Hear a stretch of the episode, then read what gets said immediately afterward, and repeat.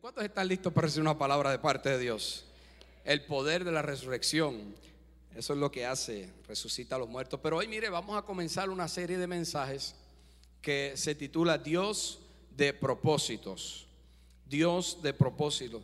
Y el, y el título del mensaje de hoy es precisamente eso, Dios de propósitos. Yo le aconsejo que usted no se pierda ninguno de los mensajes que vamos a estar hablando de esta serie porque van a estar poderosos y yo sé que va a ser de gran bendición para usted. Y yo quiero que vaya conmigo al libro de Juan, capítulo 14. El libro de Juan, capítulo 14. Eh, y ahí usted va a leer conmigo lo siguiente. Pero antes quiero dejarle saber el primer punto del mensaje de hoy que quiero hablarle. Y el primer punto es Satanás es el príncipe de la ignorancia. Satanás es el príncipe de la ignorancia. Juan capítulo 14, versículo 30 dice, no hablaré ya mucho con vosotros, porque viene el príncipe de este mundo y él nada tiene en mí. Fíjese, cuando leemos esta escritura, Jesús está llamando a quien, a Satanás, príncipe del mundo. Mundo en griego es cosmos, que significa orden. Jesús lo que estaba diciendo es Satanás es el príncipe del orden que está reinando sobre esta, sobre el mundo, sobre este sistema. Y cuando definimos la palabra príncipe, príncipe significa uno que gobierna, es uno que comanda, es uno que lidera, es un jefe. So, cuando Jesús estaba diciendo que Satanás es un príncipe, está diciendo, este está gobernando, este está comandando, este está liderando a través de un orden que ha establecido. Ahora, ¿a través de qué orden? O sea, ¿a través de qué y sobre qué Satanás está gobernando? Vamos a ir a Efesios capítulo 6, versículo 11 al 12. Y muchos conocemos este escrito y es que quiero llevarte para que vayas entendiendo lo que quiero hablar en esta hora. Dice, vestidos de toda armadura de Dios, para que podáis estar firmes contra las acechanzas del diablo. Porque no tenemos lucha contra carne ni sangre, sino contra principados, contra potestades, contra los gobernantes de las tinieblas de este siglo, contra huestes espirituales de maldad en las regiones celestes. Cuando leemos este escrito, nos dice que hay principados, potestades, gobernantes y huestes de las tinieblas. Y ese es el ejército o esas son las entidades por las cuales Satanás gobierna. Ahora, dice ahí que es él son gobernantes de las tinieblas de este siglo. Y es por eso que uno de los títulos que le dan a Satanás es príncipe de las tinieblas. Él es el príncipe de las tinieblas. Y cuando miramos la palabra tiniebla en griego significa escotos, que cuando la traducimos al español significa oscuridad de la vista, ceguera, inmoralidad o ignorancia a las cosas divinas. Quiere decir que cuando llamamos a Satanás príncipe de las tinieblas, de acuerdo a esta definición, estamos diciendo que Satanás es el príncipe de qué? De la ceguera. Él es el príncipe de qué? De aquello que es oscuro, de lo inmoral. Y es el príncipe de la ignorancia. Porque si dice que eh, tinieblas es ignorancia, pues Satanás podemos decir que es el príncipe de la ignorancia. ¿Y por qué esto es importante? Porque el enemigo va a tener control sobre aquella área donde andes en tinieblas. En otras, podemos, en otras palabras podemos decir que el enemigo, Satanás, va a tener control sobre aquella área que andes en ignorancia. Y tú dirás, pero es que eh, yo ando en la luz, nosotros somos hijos de Dios. Pero sabes algo, si hay alguna área en tu vida donde tú andas en ignorancia o no tienes conocimiento o no estás activando la fe en esa área, el diablo tendrá control en tu vida o de la vida de las personas. Pues Él gobierna a través de la ignorancia, o sea, Él gobierna a través de las tinieblas. Si en, tú no sabes cuál es el plan y el propósito de Dios como hombre de tu vida, como hombre para tu, como hombre de Dios, en esa área el enemigo va a tener que control. Si no sabemos cuál es el propósito de Dios para el matrimonio en nuestras vidas, por eso va a haber problemas en el matrimonio, porque no caminamos en la revelación y en la verdad de Dios en esa área y el enemigo tendrá que control. En diferentes áreas de nuestras vidas donde no estemos caminando o no tengamos el conocimiento de cuál es el plan y el propósito de Dios para esa área, el enemigo va a tomar control. Es por eso que donde hay ignorancia hay caos. Donde hay ignorancia hay destrucción. Donde hay ignorancia hay escasez. Donde hay ignorancia hay muerte. Y una de las cosas más graves es que donde hay ignorancia las personas critican y cuestionan pues tendemos a cuestionar y a criticar lo que no conocemos.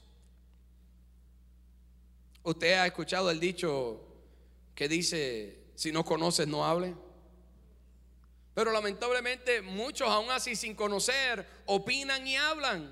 Y es ahí donde vienen las divisiones, es ahí donde vienen los problemas, es ahí donde vienen las situaciones que traen caos y maldad. Y una de las cosas que tenemos que entender es que el enemigo va a buscar más que nada a que nosotros andemos en ignorancia en la palabra de Dios, en los asuntos de Dios, en los propósitos de Dios. Porque la lucha es contra la fe. A los que andan en ignorancia allá afuera, ya Él no tiene que, hacer que, que no conozcan la palabra de Dios, sino a los que están buscando conocer la palabra de Dios. Esos son los que Él quiere que anden en ignorancia. Por eso es que él no le tiene miedo a alguien que viene a la iglesia. Él le tiene miedo a alguien más que nada que viene a recibir la palabra y aprender de ella y a dejar que ésta opere en su vida. Por eso es que el diablo quiere que la agenda de un cristiano y de un creyente más que, nunca esté cargada y tú no tengas tiempo para Dios ni conocer más de Dios. ¿Para qué? Para que andas en ignorancia de los propósitos de Dios para tu vida. Una de las almas más grandes del enemigo es que te va a cargar tu agenda para que no tengas tiempo de orar para que no tengas tiempo para estudiar la palabra, para que no tengas tiempo para buscar aquello que te va a sacar de la ignorancia. Entonces te matas con tus fuerzas haciendo cosas porque no has entendido cuál es el plan de Dios y los propósitos de Dios para tu vida y a través de tu vida. ¿Estás aquí conmigo? Estoy en la introducción. I'm just starting. Estoy practicando inglés porque ya me voy a predicar en inglés en algún lugar. You know, sígueme. vamos todos a la palabration en esta hora. Entonces el diablo busca en especial a que critiquemos los conceptos de la fe. Por eso antes estaba en el mundo y quizás nadie criticaba lo que hacías, pero ahora que estás tratando de buscar de Dios, la gente comienza a hablar porque el diablo va a tratar de hacer que tu vista sea nublada en esa área y por eso quiere desanimarte. Comienzas a orar y viene alguien y dice, ¿para qué oras tanto? Comienzas a ayunar y alguien te dice, ¿para qué estás ayunando? Estás leyendo la palabra, estás caminando la palabra, estás tratando de citarla y viene alguien y trata de bloquear lo que estás haciendo. ¿Para qué? Para que te apartes de eso y andes en tinieblas, andes en ignorancia. Una de las cosas que más cuestionan es el asunto de las finanzas, de los diezmos y las ofrendas porque no entendemos los propósitos. Antes en el mundo, de un viernes ibas y te gastaba 500 dólares bebiendo cerveza y en alcohol. Y el otro día no sabías dónde se fue tu cheque, pero como estabas en ignorancia no te importaba y no te dolía. Pero ahora Dios te libertó del alcoholismo, te libertó de todas las adicciones que quizás tenías, donde gastabas todo tu cheque y eres libre, pero como en el área de la finanza no tienes todavía el entendimiento de lo que Dios tiene para tu vida, se te hace difícil dar lo que le toca a Él tus diezmos y tus ofrendas. Y no sabes que, que, Dios lo que quiere hacer a través de eso es bendecirte a ti, prosperar tu vida. Pero como andamos en ignorancia, tenemos miedo para caminar en esa área de nuestras vidas. Alguien gastaba, se compraba 10 cajetillas de cigarrillo al día. Y no había problema en gastarlo. Y si no tenía dinero, buscaba. Y de lo que no tenía, buscaba para comprarla. Pero ahora para el Señor se nos hace difícil. Y cuando hablamos algo de esto, el enemigo trata de nublar esa área. Es más, tú ni lo quieres escuchar. Bueno, hay personas que cuando se habla de esta área se ponen como un, limón exprimido. Ahí está el pastor otra vez. Porque estás ignorando esa área y no sabes que Dios lo que quiere es bendecirte. El 90 Dios va a hacer más que lo que puedes hacer con el 100. Entonces, La ignorancia hará que las personas tomen decisiones necias y tontas. Hay, un dicho que yo tengo, y bueno, perdónenme, no, no, es aquí, es para... Pero yo tengo un dicho que, que, el que digo, el pecado embrutece. ¿Usted no ha visto las películas? El pillo se robó algo y tú desde acá estás viendo, pero vete por la izquierda. Tú quieres hasta que le vaya bien al pillo. Te vas a ir por ahí, te van a coger. Tú estás viendo que si lo hace, lo hace mal. Y viene él y toma una decisión que todo el mundo, pero es que eso es tonto. Tenía que tomar la otra. Porque el pecado te va a cegar. Vas a hacer que andes en tinieblas, en ignorancia. Usted, los que tienen hijos, mira, hijo, ¿por qué vas a caminar por ahí? Si te vas por ahí, te vas a tropezar. ¿Por qué? ¿Por, ¿Por, qué? Porque usted ya vio el principio y el fin. Usted tiene el conocimiento, usted tiene la revelación, usted tiene la luz. Pero como el hijo todavía tiene ignorancia y no entiende y no conoce, ¿sabe qué? Viene, lo hace y ¿qué pasó? Le va mal. Y así es Dios con nosotros. Él quiere que andemos en la luz. Él quiere que andemos en la revelación. Ya vio el principio y vio el fin. Y por eso Él nos da la palabra y sabe cómo nos va a ir bien. Y es por eso que Él nos dice, si caminas en la luz, te va a ir bien y vas a tener vida y vida en abundancia. Porque Él conoce lo que es mejor para ti. A causa de la ignorancia, las personas no conocen los propósitos de Dios. Es por eso que primera de Juan capítulo 1 versículo 6 dice, si decimos que andamos en comunión con Él y andamos en tinieblas, mentimos y, practica, y no practicamos la verdad. Una cosa es decir, yo soy creyente o yo soy cristiano y otra cosa es caminar en la verdad. Dios dice, si tú dices que tú eres cristiano y creyente, pero tú no estás caminando en mi palabra, andas en tinieblas, andas en ignorancia. Y cuando andamos, con las luces apagadas nos vamos a tropezar. Es por eso que Oseas capítulo 4, versículo 6 que dice, mi pueblo fue destruido por qué? Por falta. ¿Qué dijo? Mi pueblo, no los de afuera.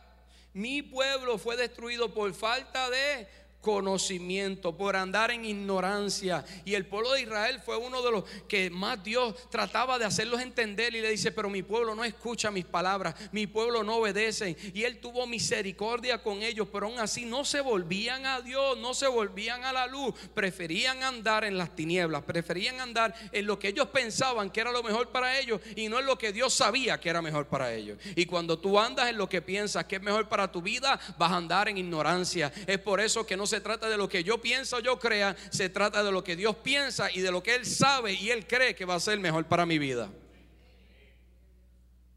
Ahora, debemos de preguntarnos entonces por qué en ocasiones no tenemos conocimiento o no permitimos que este conocimiento opere en nuestras vidas, porque aún escuchando la palabra hay personas que siguen andando así. ¿Usted ha visto a alguien? No levante su mano, por favor que usted le dice las cosas 20 veces, usted le ha leído la palabra desde el Génesis hasta el Apocalipsis, usted ha hecho un montón de cosas y la persona aún así no entiende lo que le estás tratando de enseñar. Yo te lo voy a explicar, porque tú me permites explicarte. Hubo un hombre que se llamó Moisés, que él estaba en la misma presencia de Dios, en la misma gloria. Dice la palabra que él estuvo ahí haciendo las tablas 40 días y 40 noches en la presencia de Dios porque ya habían destruido las primeras tablas y él tuvo ahora que ir y ayunar por 40 días, 40 noches hacer las tablas. Y cuando bajó el resplandor de Dios que había sobre su vida era tal que cuando el pueblo de Israel lo vio se asustó. Era un resplandor, era una luz que emanaba de él, porque él estaba delante de la gloria, de la chequina gloria de Dios, y él es la fuente de todas las cosas. Y ahora de, de Moisés manaba eso. ¿Y sabe lo que pasó? Que cuando él bajó del monte, todos tuvieron miedo y él tuvo que ponerse un velo para que no tuvieran miedo. Y haciendo eso, estaba separando que la presencia de Dios del hombre a causa de, de sus temores el cual la raíz era el pecado. Ahora, en el tabernáculo, cuando se construye el tabernáculo, está el patio de afuera. Luego está la tienda donde tú entras adentro, que es el lugar santo, y luego entras a un cuarto, que es el cuarto más profundo, que es el lugar santísimo. Y había un velo representando el mismo velo que Moisés tenía. Y había un velo donde el sacerdote podía entrar una vez al año. Y para eso tenía que santificarse por todo un año porque ese velo representaba la separación del pecado del hombre entre la presencia de Dios. solamente una persona una vez al año podía entrar y tenía que haberse santificado. Y si esa persona atravesaba el velo y no se había santificado, moría al instante. De hecho, le amarraban una soga en su pie y tenían sus vestidos unos cascabeles, unas campanas que cuando ellos decían eso dejó de sonar, ellos entonces entendían que había que muerto y lo sacaban por la soga porque nadie se iba a atrever a entrar allá adentro. Ahí estaba la misma gloria y la misma presencia de Dios manifestada en el lugar santísimo. Y estaba detrás de él velo. Ahora, Pasa un tiempo, se construye un templo, el templo es destruido y luego se construye otro templo que lo construye Herodes al pueblo de Israel. Y en los tiempos de Jesús ese templo estaba y dice que miraba, medía el velo que había en el lugar santísimo, que era para separar el arca, la presencia de los hombres, medía alrededor de 60 pies de alto. Usted se imagina, eso es como, esto mide 20 pies, esto es como tres veces este lugar, eso es alrededor de siete pisos, un edificio de siete pisos, así era el velo que había. Y el espesor era alrededor de 10 centímetros, como 4 pulgadas de ancho de ese velo. Bueno, Josefo, un, un historiador de aquellos tiempos, dijo que aún poniendo dos caballos, uno de un extremo y el otro de otro extremo, no podían romperlo. Así de fuerte era este velo y de grande. 10 centímetros era su grosor. Y así de alto, 60 pies. Ahora el pueblo de Israel tenía este velo en este lugar. Y era recordatorio constante del pecado que mantenía la humanidad apartada de la presencia de Dios. Pero la cuestión es que todos pensaban que la gloria y la presencia estaba en ese lugar, pero ya no estaba hace muchos años registrado en el libro de Ezequiel capítulo 10 y el versículo 11 dice la palabra que por el pecado de Dios fue tan y tan y tan grande en el pueblo de Israel y en Jerusalén que la gloria de Dios se apartó del arca y se apartó del templo y no solamente del templo sino hasta de la ciudad. La Shekinah gloria se fue de ese lugar. Y al irse de ese lugar, ahora el pueblo de Israel quedó desprotegido y quedó sin la bendición de Dios. Entonces, el velo estaba ahí, haciendo parecer que había algo que ya no estaba.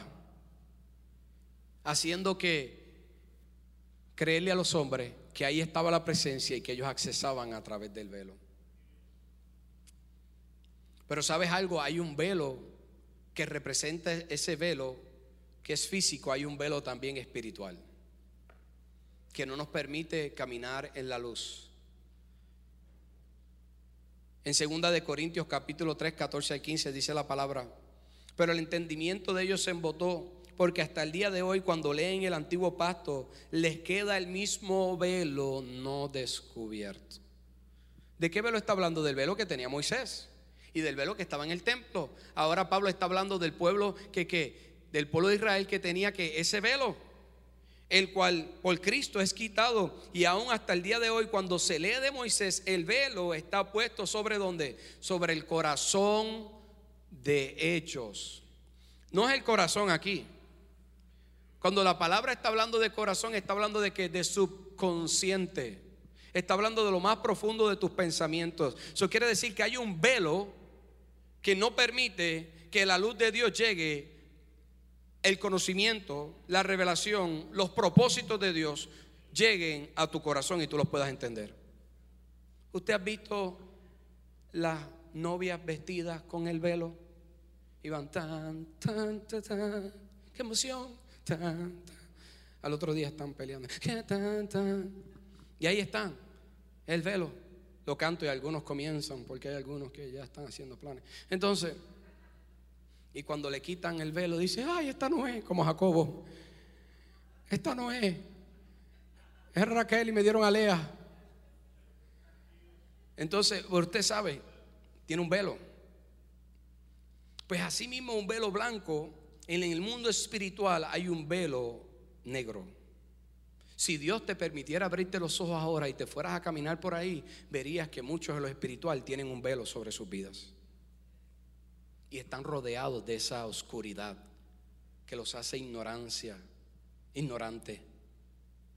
Si tú le oras a Dios, Señor, permíteme ver, tú lo vas a ver. Por eso es que hay gente que por más que tú le digas, no van a entender. Es más, hay veces que a un creyente, por más que tú le digas, no van a entender porque ese velo no les permite recibir la palabra. Porque en esa área no le han permitido que la luz de Dios resplandezca. Y ese velo es a causa del pecado. Y es por eso que hay gente que anda en ignorancia. Ahora, el velo fue rasgado. Toca el que está a tu lado y dile, el velo fue rasgado. Vamos, vamos, dígaselo, dígaselo. anima al que está a lado. El velo fue rasgado. Mira lo que dice Mateo 27, 50, 51. Dice, mas Jesús habiendo otra vez clamado a clamando a gran voz, clamado, perdón, a gran voz, entró entregó el Espíritu y aquí el velo del templo se rasgó en dos, de arriba abajo, y la tierra tembló y las rocas se partieron. Déjame explicarte lo que te pasó aquí, lo que pasó aquí un poco. Sabes que te conté que ya la gloria se había ido de ese lugar del templo porque Dios la había quitado a causa del pecado. no simplemente a través de un velo, ahora tenían que verla a través de quién? De Jesucristo. Y es por eso que cuando Jesús viene y muere, dice la palabra que él suspiró, entregó su último aliento y tan pronto entregó su último aliento, ese velo que estaba a 60 pies de altura desde el piso, del piso hasta, hasta el lugar alto, medía 60 pies, ese velo de arriba hacia abajo fue rasgado. Yo no sé si tú estás entendiendo. Y lo que representa eso es que ahora no es simplemente a través de este velo, ahora es a través de mi carne que fue rasgada por ustedes, que ustedes pueden accesar a esa gloria, a esa chequina. A la gloria significa cabot, significa resplandor, significa abundancia, significa seguridad, significa lo mejor de Dios, lo pesado, el resplandor resplandor de Dios. Ahora el velo fue rasgado y ustedes pueden accesar a través de mi carne y de mi cuerpo que fue crucificado y pueden tener acceso a esa gloria que un día estuvo en el templo. Porque el velo fue rasgado. Dile al que está a tu lado, el velo fue rasgado. El velo fue rasgado y ahora podemos conocer los propósitos de Dios y ahora podemos entender lo que Dios quiere para nuestras vidas y ahora podemos salir de la ignorancia y caminar en el conocimiento de la verdad de Dios y andar en los propósitos que Dios tiene para nuestras vidas. ¿Alguien dice amén a eso?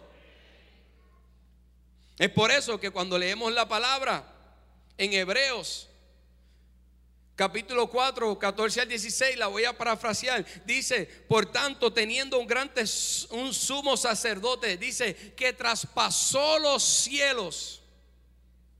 Esto es deep, esto ustedes.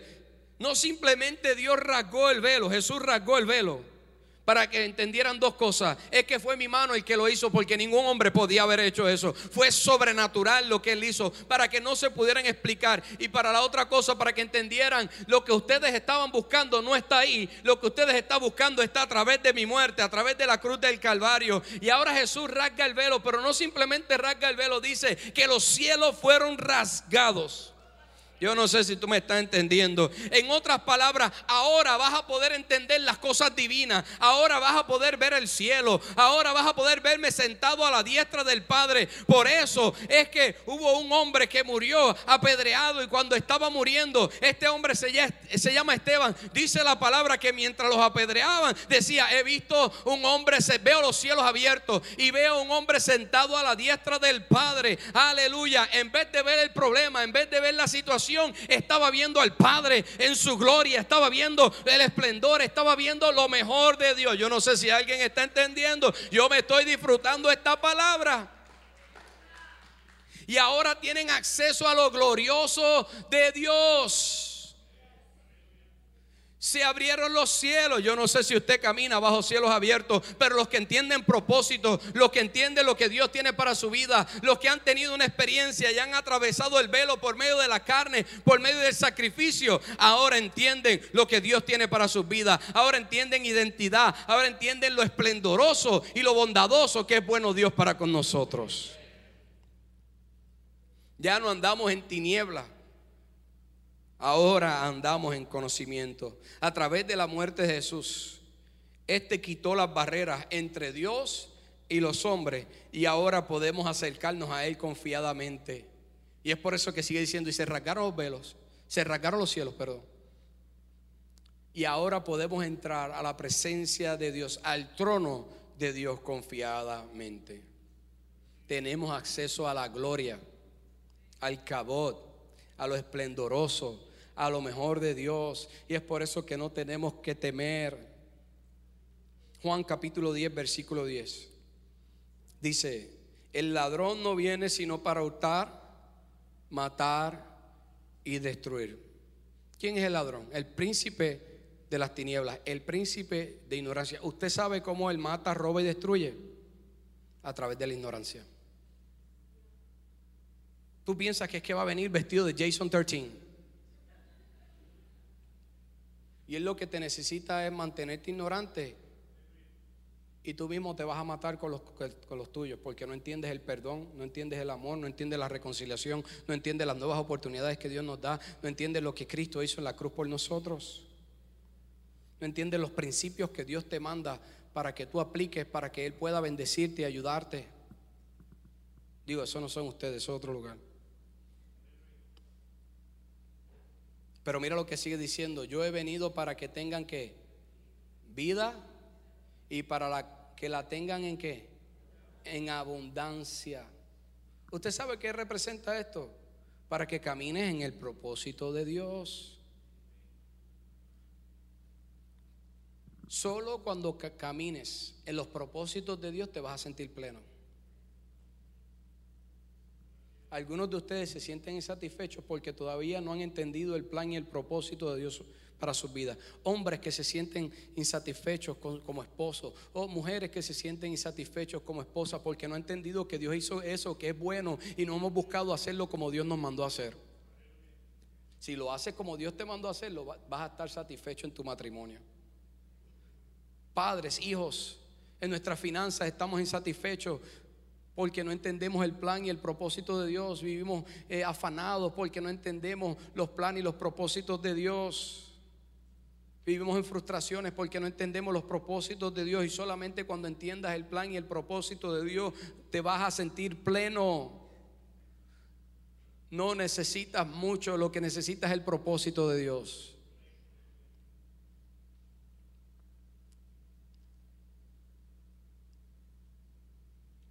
Es por eso que ya no debemos andar en ignorancia, en ceguera, sino que debemos de andar en su grandeza. Podemos andar en lo mejor de él. ¿Alguien dice amén? Solamente vas a tener vida y vida en abundancia cuando entiendas los propósitos de Dios. Dile que está a tu lado, no seas ignorante.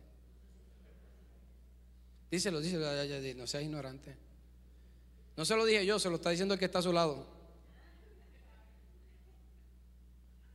Caminamos en la luz de Dios. Mira lo que dice Primera de Corintios capítulo 3, 17.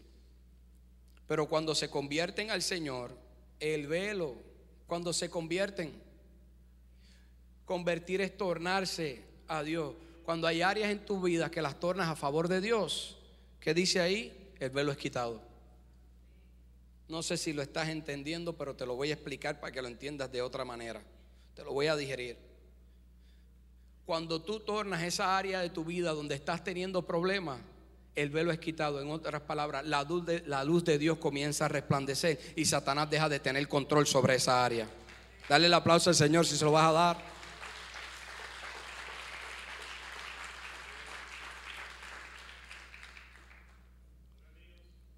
Por eso es que tenemos que convertir con aceptar a Jesús no es suficiente. Necesitas convertir todas las áreas de tu vida a la luz, sacarlas de las tinieblas y hacerlas atravesar a través del velo para que entonces la luz de Dios pueda resplandecer. Y sigue diciendo el 17, porque el Señor es el Espíritu y donde está el Espíritu del Señor, allí hay libertad. Vas a tener libertad en tu casa, en tu familia, en tu descendencia, en cada área de tu vida. Vas a tener libertad en las cosas que hagan. Por eso la palabra dice, todo lo que toque tus manos te irá bien, te va a prosperar, tu casa, todo en tus estudios. Si dejas que sea el propósito de Dios el que dirija tu vida. Y termino con este punto. Los que conocen los propósitos de Dios perdón, los que conocen los propósitos de Dios, nada los puede detener. Voy, a decírtelo una vez más, los que conocen los propósitos de Dios, nada los puede detener. Y usted dirá, pastor, eso es como que muy bobo, eso es como que muy ah, arrogante o algo así. No, te lo voy a traer por las palabras. Los que conocen los propósitos de Dios, nada los puede de tener, pues los que andan en propósito tienen una visión clara de Dios y de lo que Dios tiene para su vida. Había un hombre que se llamaba Eliseo. Y este hombre había entendido la gloria y el poder de Dios, había entendido sus propósitos, era un hombre de propósito. Pues era hijo espiritual de Elías. Y Elías había tenido un encuentro con la gloria cuando salió de la cueva. Con el mismo Dios había tenido un encuentro. Y ahora Eliseo tenía una doble porción de lo que tenía Elías. Elías, Eliseo, perdón. Ahora Eliseo tenía una doble porción de lo que tenía Elías. Y ahora Eliseo caminaba en el propósito, en el plan de Dios. Y dice la palabra que tenía un siervo llamado Quijesi. Y ellos dos juntos andaban y, Eliseo estaba tratando de levantar a este como su, como su, el legado, de transmitírselo a este hombre, como aquel que iba a ser su sucesor. Y Eliseo estando en el propósito de Dios, hubo un momento dado donde él comenzó a profetizar que había un rey que estaba tramando contra el pueblo de Israel. Era el rey de Aram, era un arameo y en su cuarto más oscuro el rey Aram estaba planificando con su comandante cómo destruir a Israel y luego enviaba a su ejército. Pero ¿qué pasa? Como Eliseo estaba andando en el propósito de Dios, Dios le estaba revelando a Eliseo las cosas que estaban sucediendo. Cuando andas en el propósito, Dios te va a revelar los planes del enemigo contra tu contra. Contra tu contra, valga la redundancia, en tu contra. Dios te va a revelar los, los planes del enemigo. Y ahí estaba Eliseo. Y Eliseo comienza a ver lo que estaba viendo el rey, haciendo el rey de Aram. Entonces el rey de Aram se molestó. Y dice la palabra que el rey de Aram preguntó a uno de sus ejércitos y dice, ¿quién está revelando lo que estamos haciendo aquí? En otras palabras dijo, ¿quién es el whistleblower? ¿Quién es el soplón? ¿Quién está diciendo lo que estamos tramando? Y se levantó un siervo del rey y dice, eh, quiero dejarles saber que es que hay un profeta en Israel, hay un hombre de Dios que camina en propósito, se llama Eliseo, y Dios le está mostrando a él todo lo que planificamos en lo oculto. Y salió el rey de Arán, ¿usted sabe lo que hizo? Dijo, pues levántame un ejército y vayan y busquen a ese hombre y mátelo. Un ejército completo. Y mira lo que sucede entonces en Segunda de Reyes capítulo 6, versículo 15. Mira lo que sucede si me la puedes poner. Y se levantó de mañana y salió el que servía, Gihesi, el siervo del varón de Dios. Y aquí el ejército que tenía sitiada la ciudad por un hombre, una ciudad completa. La ciudad la tenía sitiada un ejército con gente de a caballo y carros. Y entonces su criado le dijo, ay mamá. Eso fue versión de este tiempo. Ah, Señor mío, ¿qué haremos? Ahí estaban los dos. Estaban en la casa. Y sale el siervo. Y cuando ve ese ejército, se asusta y dice, oh my God, COVID-19. Perdón, dijo, oh my God, un ejército. Se me zafó esa, perdóname. Oh my God, un ejército que viene en contra de nosotros. Y tienes que entender algo de Eliseo, de, de Gihesi era un hombre que aunque andaba con Eliseo, no entendía los planes y los propósitos de Dios. En un momento dado, Eliseo había mandado a Gihesi con su vara. y lo había mandado a resucitar un niño y no pudo resucitarlo. Su maestro andaba en lo sobrenatural, pero él no andaba en lo sobrenatural. Hay muchas personas que quizás caminan con Jesús, pero no están creyendo en lo que Jesús le está mandando a hacer. Y no solamente eso, lo mandó en otra ocasión a que despidiera a un hombre que había venido a ser sano de lepra, que se llamaba Namán, que Eliseo lo había mandado a que se tirara en un río para que fuera sano, el río Jordán. Y cuando sale del río es sano. Y ahora Namán quiere darle riquezas a Eliseo. Y Eliseo le dijo, no, no, no te preocupes porque yo no necesito eso. En otras palabras, lo que yo cargo es mucho más grande de lo que tú me puedes dar. Yo no sé si hay alguien que está aquí conmigo. Entonces viene Namán, se va, pero Gihesi va detrás de Namán y le dice, hey, lo que le iba a dar Eliseo, eh, eh, él lo mandó a pedir, me lo puedes dar. Y a causa de que ahora recibió la riqueza que el hombre le dio, ahora Eliseo le dijo, ahora la lepra viene sobre ti. En otras palabras, no entendiste, buscaste lo del mundo, buscaste lo que ese hombre te puede dar, pero no has buscado lo que yo tengo para ti, para que camines en el plan y en el propósito de Dios para tu vida. Yo no sé si hay alguien que puede darle un aplauso al Señor. Jesse no tenía la visión, no entendía el plan, no entendía los propósitos de Dios. Sigue aquí porque ya estoy terminando con esto. No te puedes perder. Estamos en el punto culminante. Entonces, no podía entender Gihesi esto. Y ahora cuando Gihesi sale de la puerta y sale de la casa, tuvo miedo porque vio este ejército. Pero mira lo que dice Eliseo en el versículo 16. Sigue diciendo en el versículo 16, dice, él le dijo, no tengas miedo, toca el que está a tu lado y dile, no tengas miedo. Los que andan en propósito no tienen miedo. Los que andan y conocen los propósitos de Dios no tienen miedo. Por eso caminan en fe. Y cuando Dios pone una demanda sobre su vida, ellos se atreven a caminar en fe. Yo no sé si me estás entendiendo. Por eso quizá llega el miedo, quizá llega el temor por un momento. Pero cuando tú recibes la revelación, cuando la luz te da en esa área, tú dices, esto es Dios el que lo está haciendo y esto es Dios el que está mandando. Así que vamos a dar pasos de fe. Yo no sé si me estás entendiendo. Y tuvo miedo Gihesi. Y lo más tremendo es que usted tiene que entender cuál era el nombre de Gihesi. El nombre de Gihesi significa valle de visión.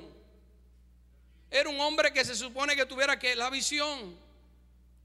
Diga capote y pintura. Tenía nombre, pero no estaba caminando en lo que su nombre representaba. Y hay gente que a veces que se llama una cosa o habla muchas cosas y en realidad lo que están es vendiendo sueños, no están caminando en lo que Dios quiere para sus vidas y por eso al final las cosas le salen mal y cuando se levantan los problemas salen corriendo. Alguien dígame a eso. Tienes que tener cuidado a quien escucha. Tienes que tener cuidado a quien tú estás mirando. Tienes que tener cuidado a quien tú estás siguiendo. Porque hay veces que simplemente lo que la gente está hablando no es conforme al plan y el propósito de Dios. Y si no estás caminando conforme al plan, al plan y el propósito de Dios, vas a andar con miedo. Y en vez de salir a enfrentar lo que Dios va a pelear por ti y abrirá camino, vas a volver a la casa.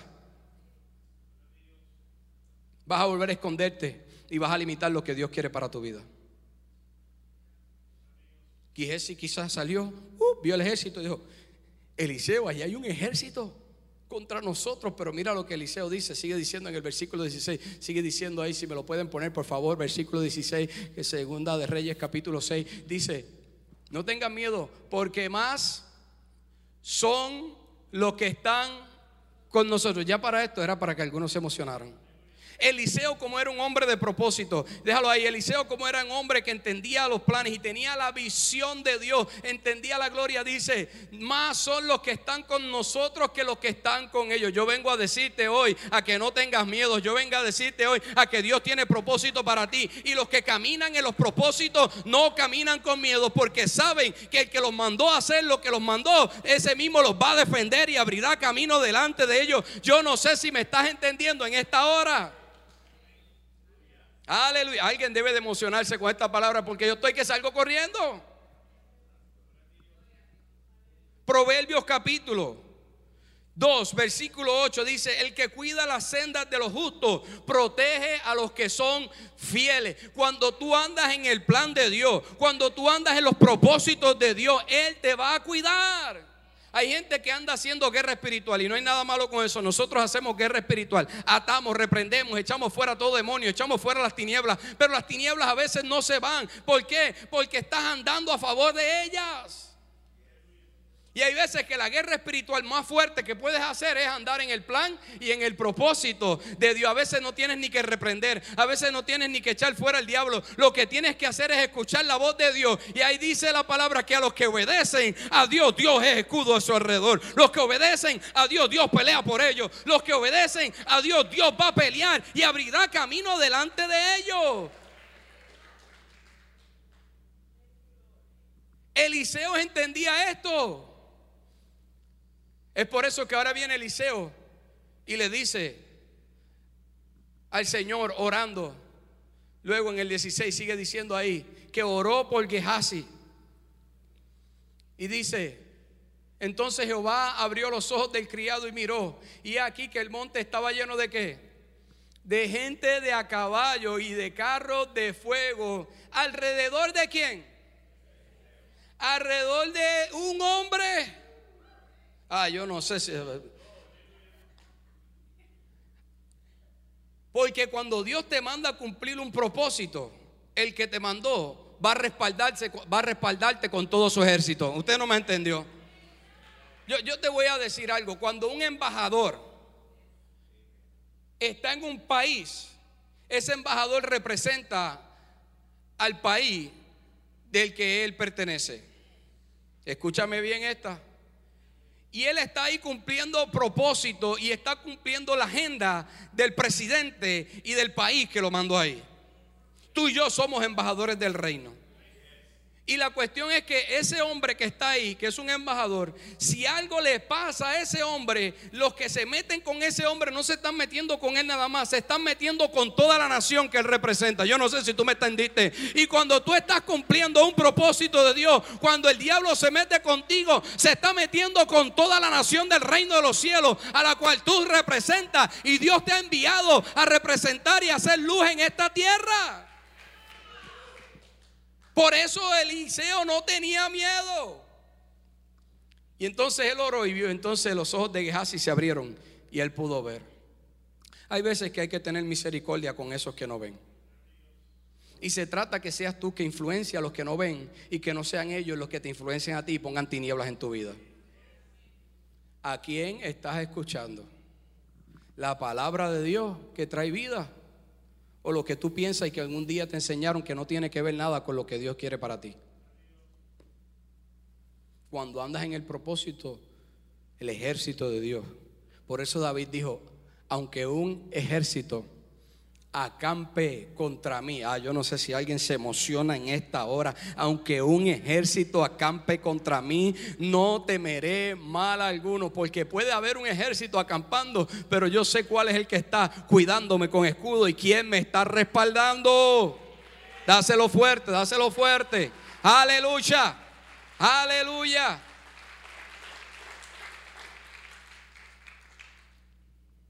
Cuando andas en el propósito, hay personas que quizás andarán contigo, pero no entenderán lo que tú has visto. Hasta que llegue el momento de Dios dar testimonio a través de ti. Porque tú dices, Señor, pero tú me mandaste a hacer esto y ahora me metí en este problema. Tranquilo, solo sigue obedeciendo. Elías pudo haber dicho, Señor, yo solamente estaba caminando en el propósito y tú me mostraste esto y yo se lo dije al rey de Israel y ahora los planes del rey de Arán eh, fueron deshechos y este hombre está molesto conmigo. Y Dios lo que le está diciendo, no está molesto contigo, su pelea no es contigo, es conmigo, tranquilo que yo peleo por ti. Cuando tú caminas en el plan de Dios y en los propósitos de Dios, los que pelean contigo no están peleando contigo, están peleando con Dios. Por eso Jesús dijo, el que le haga algo a uno de estos pequeños, se está metiendo conmigo. Algunas dos o tres le pasaron por encima. Yo no sé si alguien la recibió. Lo más tremendo es esto. Es que Elías oró para que se abrieran los ojos de Gehazi, Eliseo, perdón. Pero ahora Eliseo también ora para que el ejército que vino en contra de él quedara ciego. Y quedó ciego el ejército y se confundieron y no entendieron que el que estaba delante de él era Eliseo. No hay arma forjada que prospere en contra de los propósitos de Dios. Dice la palabra, no hay, todavía no se ha creado, no hay arma forjada. No sé si tú entiendes, no hay nada que se ha creado y vaya a ser creado que prospere en contra de los hijos de Dios. Todo será anulado en tu contra cuando caminas en el plan de Dios. Le voy a pedir a los músicos, ya voy a terminar si pasan por aquí corriendo porque ya estoy realmente a cerrar. Póngase de pie si puede.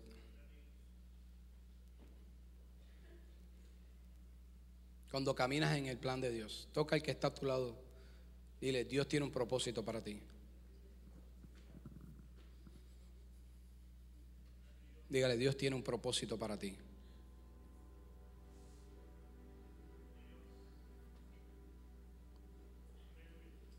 No temas. No temas. No tengas miedo de lo que esté pasando. Solamente busca caminar en los propósitos de Dios. Quiero leerte algunos versículos y con esto cierro.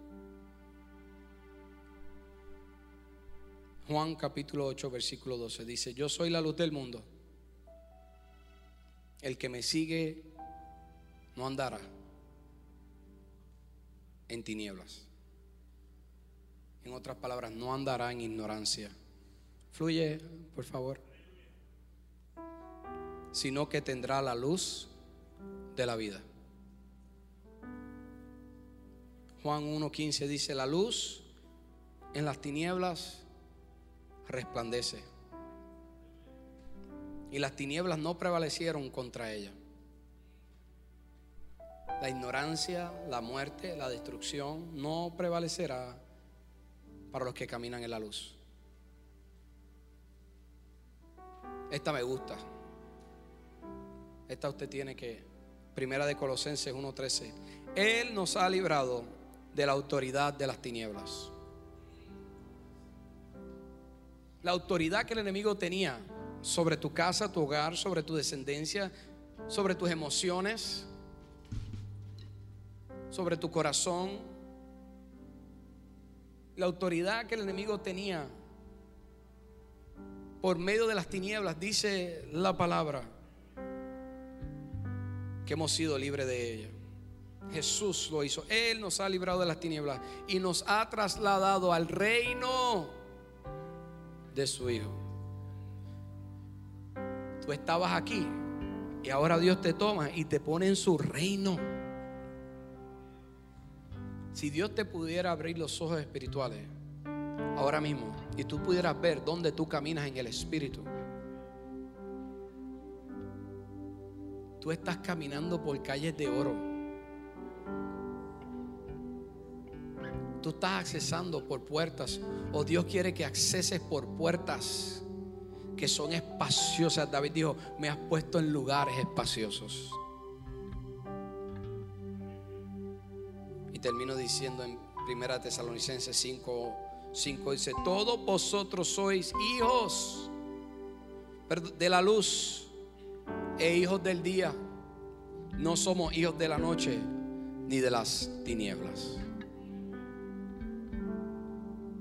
Cuando andamos en la luz, encontramos sanidad, encontramos libertad, encontramos fuerzas nuevas, encontramos provisión, encontramos prosperidad, encontramos gozo, encontramos todo lo que la gloria tiene para nosotros, encontramos reposo,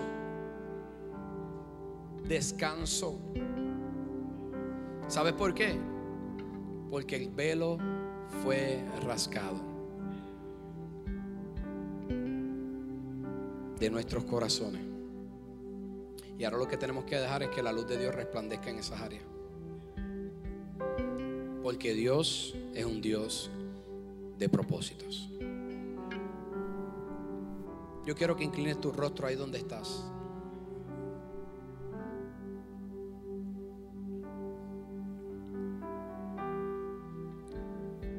Y quiero que medites qué fue lo que el Señor te habló hoy en esta hora que el Espíritu Santo te habló en este día.